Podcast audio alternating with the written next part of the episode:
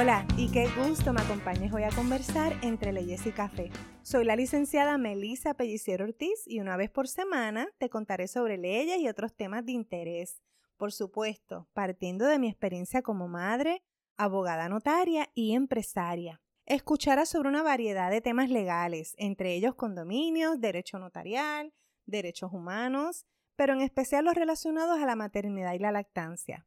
Como ves, son temas legales pero también de vida. ¿Qué qué mezcla? Pues eso es lo que me encanta de la carrera de derecho.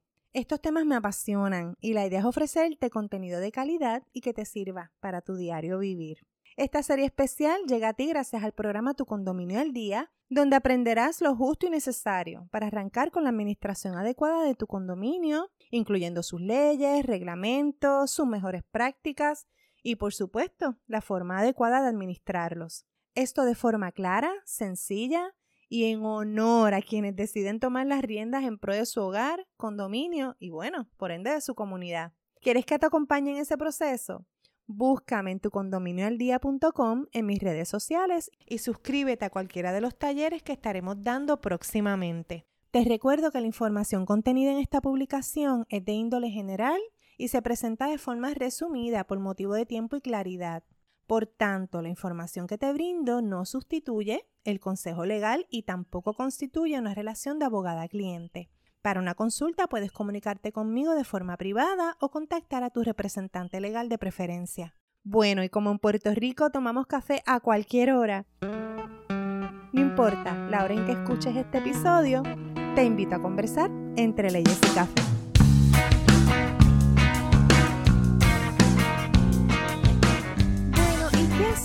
Cuando tenemos un problema que parece venir de otro apartamento? Los más comunes, ¿cuáles son? Las filtraciones, claro. Y la gente dirá, bueno, pues usted tiene una filtración en una casa, pues usted la arregla.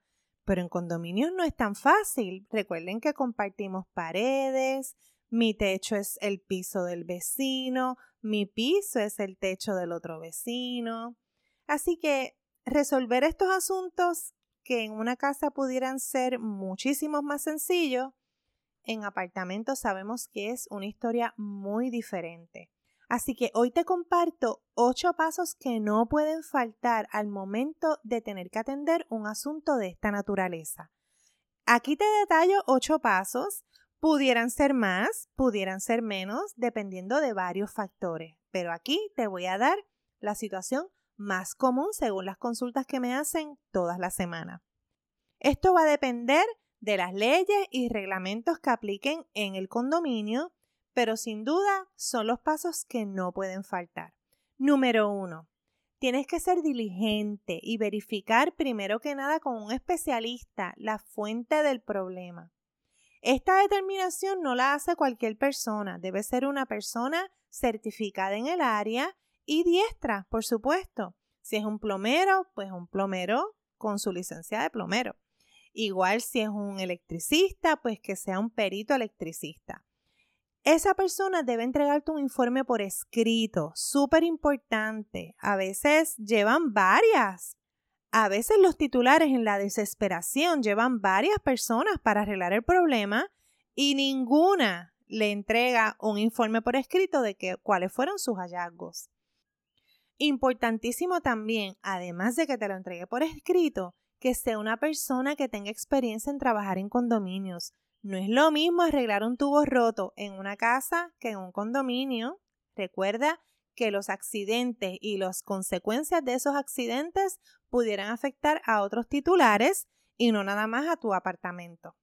Número 2. Verifica si el reglamento contiene disposiciones que atiendan este tipo de situaciones te sorprendería la cantidad de reglamentos en condominios y también en urbanizaciones que proveen para atender estas controversias. Incluso podrás encontrar reglamentos que contienen, además del procedimiento, multas, con la idea de estimular que las personas sean diligentes en atender este tipo de situación. Número 3. Notificar de inmediato a la compañía de seguros si es que usted posee una póliza de homeowner o que atienda el contenido y lo que tiene que ver con su apartamento en el interior. según la póliza, pudiera hacer caso de que el daño esté cubierto y entonces la póliza arregla y es la póliza quien se enreda con su vecino, si es que entiende que vale la pena. Así que quizás usted está pasando todo este trabajo cuando realmente su seguro por el cual ya está pagando le pudiera resolver el problema.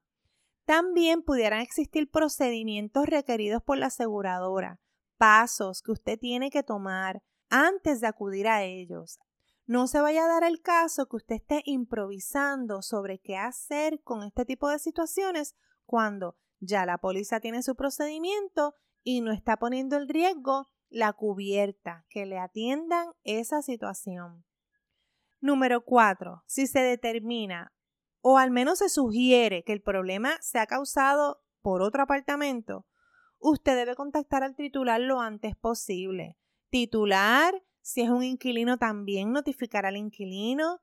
Así que la pronta notificación es muy importante para evitar daños mayores a usted o a otro apartamento. Se han dado casos, sobre todo en problemas de filtraciones, que el problema de un apartamento va colando y va perjudicando a todos los apartamentos que van hacia abajo. Así que muy importante ser diligente en cuanto a la notificación. Además, notificar del asunto a la administración. Muchos dirán, pero ¿por qué a la administración? Entonces esto es un asunto entre vecinos. Pues muy importante notificar a la administración primero, nuevamente, para que la administración esté consciente de lo que está pasando y esté al tanto de las reparaciones o personas que van a estar viniendo quizás para atender el asunto. También la administración pudiera tener un récord de este tipo de reclamaciones previas en ese mismo apartamento y pudiera entonces asistirle en qué fue lo que funcionó en otras ocasiones. También pudiera darse el caso que este problema, que aunque es privativo, sea recurrente en otras unidades y pudiera llevar a la administración y a la junta de directores llevar el asunto ante el consejo y tomar medidas para evitar daños mayores en la construcción o gastos también a los titulares. Así que es muy importante mantener informado a la administración y a la junta de directores de este tipo de situaciones. Número 5. En todo momento debe llevar un registro de fotos, incidentes, gastos y tiempo invertido en atender el asunto. No sabemos cómo vaya a escalar esta reclamación, así que si llegara a los tribunales, esa va a ser parte de tu prueba. Así que muy importante mantener un récord de todo lo que está pasando. Número 6. ¿Qué haces si el titular no responde en un tiempo razonable? Ahí sí, que ya vas a tener que escribirle. Ahí ya se acabaron las llamaditas, se acabaron los textos y hay que hacerle una comunicación formal, ya sea por correo electrónico, correo certificado cualquier medio que te asegure y te confirme que la persona lo recibió. En esa carta le vas a dar un término, un término para que atienda el problema o por lo menos te plantee un plan de cómo se va a solucionar el problema. No todo asunto es súper urgente, pero si fuera urgente, pues obviamente lo del plan no aplicaría.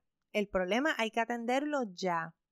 Paso número 7. El titular no contesta pues aquí es medular informar a la administración del estatus del asunto y entonces tienes la alternativa de acudir al auxilio del tribunal bajo la ley 140 que trata sobre controversias entre vecinos. Este tipo de asunto no se atiende en el DACO como usualmente se atienden los asuntos en cuanto a condominios. En el DACO se atienden controversias entre juntas, titulares y administraciones, pero titular entre titular se atienden en el tribunal. Como les dije, tienen la alternativa de la ley 140, que es una legislación dirigida a atender controversias entre vecinos. Esto es en el tribunal municipal y bastará con hacer un escrito, notificar al tribunal de la situación. El tribunal ese mismo día va a emitir unas citaciones, los va a citar a una fecha y hora y las dos personas van a poder comparecer para expresar lo que está sucediendo. De ahí el tribunal hará su determinación, dará un plazo para arreglar y lo más importante que ya usted va a tener a su haber una determinación con fuerza de ley. ¿Qué pasa si eh, la persona no cumple con esta determinación bajo la ley 140? Bueno, pues ya usted tiene los elementos de entablar una, una demanda, una reclamación, según la causal que esté confrontando, y ahí en esa reclamación usted va a poder incluir, obviamente, las reparaciones si las ha hecho, el dinero que usted ha dejado de vengar por estar dedicando tiempo a este asunto y sin duda los daños que pudieran acarrear toda la atención de este problema. Como les dije, el ejemplo más común son las filtraciones y las más dañinas también. Por eso es tan importante atenderlas con prontitud y diligencia. De todo este asunto, usted va a tener que haber notificado a la administración y al consejo de titulares. Importante que el consejo tenga conocimiento de lo que está ocurriendo para de alguna forma prevenir que esto vuelva a ocurrir y también podrían servirles de testigo, sobre todo el vía crucis que usted ha pasado para atender este problema. No, no es sencillo, no les voy a mentir, pero no piensen que es más complicado en condominios que en las urbanizaciones. Todo dependerá de cuál condominio y cuál urbanización estemos hablando y dependerá del reglamento que lo rige y del procedimiento que tengan para atender situaciones de convivencia. Se sorprenderán que aunque en condominios parecería pudiera ser más difícil por todos estos elementos que compartimos y tantas reglas y tantas regulaciones, pero esas mismas reglas y regulaciones son en ocasiones las que ayudan a que los problemas se atiendan con diligencia y prontitud, versus quizás la situación en una urbanización que las personas pudieran pensar o creer que tienen más tiempo o más independencia en hacer lo que así quieran. Así que nuevamente va a depender de los reglamentos y las reglas de convivencia que tenga el condominio o la urbanización. Todos estos reglamentos y acuerdos de convivencia están contenidos en las escrituras y también en los reglamentos de la urbanización o del condominio. Asegúrese como vendedor o arrendador que lo primero que usted comparta con un prospecto comprador o inquilino son esos documentos. ¿Por qué es tan importante? Bueno, pues si bien es lamentable que en muchas ocasiones las personas ni leen estas cosas, usted está siendo transparente. Eso es una palabra que está un poco de moda eh, hoy día en nuestro país, la ausencia de transparencia. Pues usted sea transparente e informe cómo allí se vive, cuáles son las expectativas de los residentes y los titulares, porque créame, de esta manera se evitará muchos malos entendidos y sobre todo futuros reclamos. Si te agradó este episodio, te invito a que nos dejes tu comentario, lo compartas y nos escribas a través de las redes sociales. Así podré conocer los temas que interesas abordemos en este podcast. Te recordamos que ya está disponible la guía gratis sobre lo que no puede faltar para reunir ese consejo de titulares.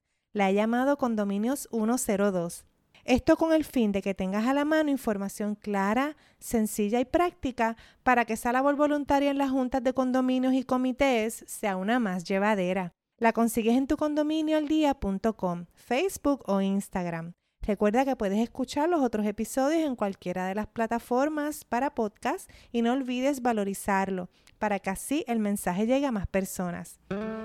Y con taza en mano, te espero en el próximo episodio, como siempre, entre leyes y café.